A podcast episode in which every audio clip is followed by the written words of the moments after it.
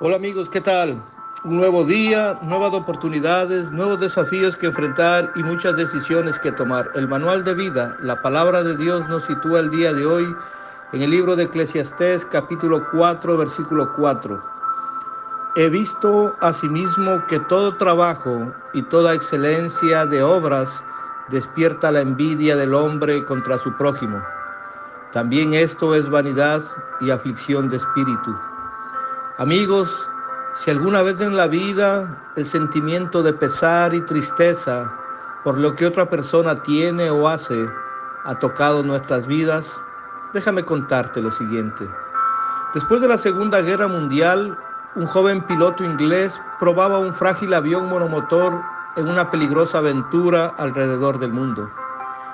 Poco después de despegar de uno de los pequeños aeropuertos improvisados en la India, oyó un extraño ruido que venía de atrás de su asiento.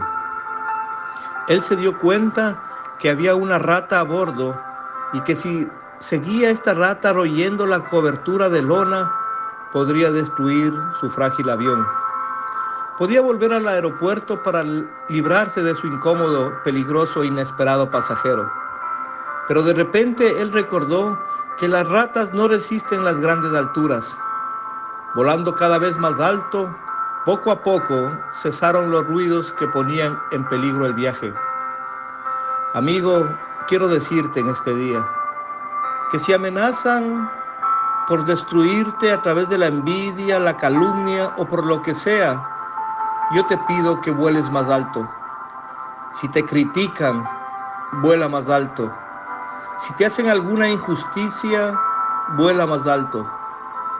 Amigos, desde hoy y siempre quiero que tengas el coraje de levantar vuelo y volar alto, siempre muy alto. Los que hemos volado alguna vez tenemos un dicho, que velocidad y altura te salvan la dentadura.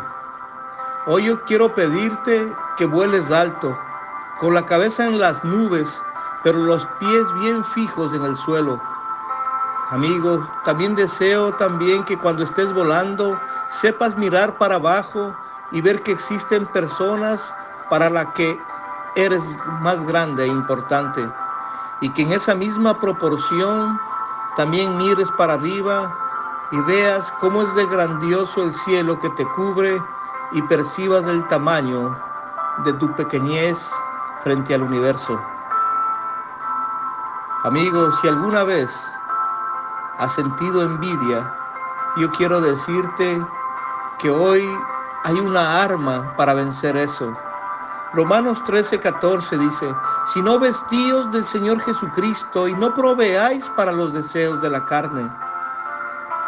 Amigo, si tú tienes a Jesucristo en tu vida, vas a comenzar a proveer espiritualmente y las obras de la carne van a ir muriendo en nosotros.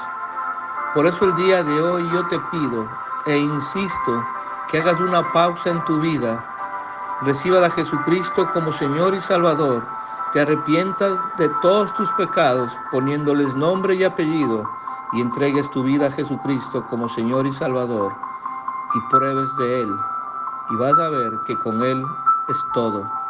Amigo, que tengas un buen día y que Dios siempre sea contigo.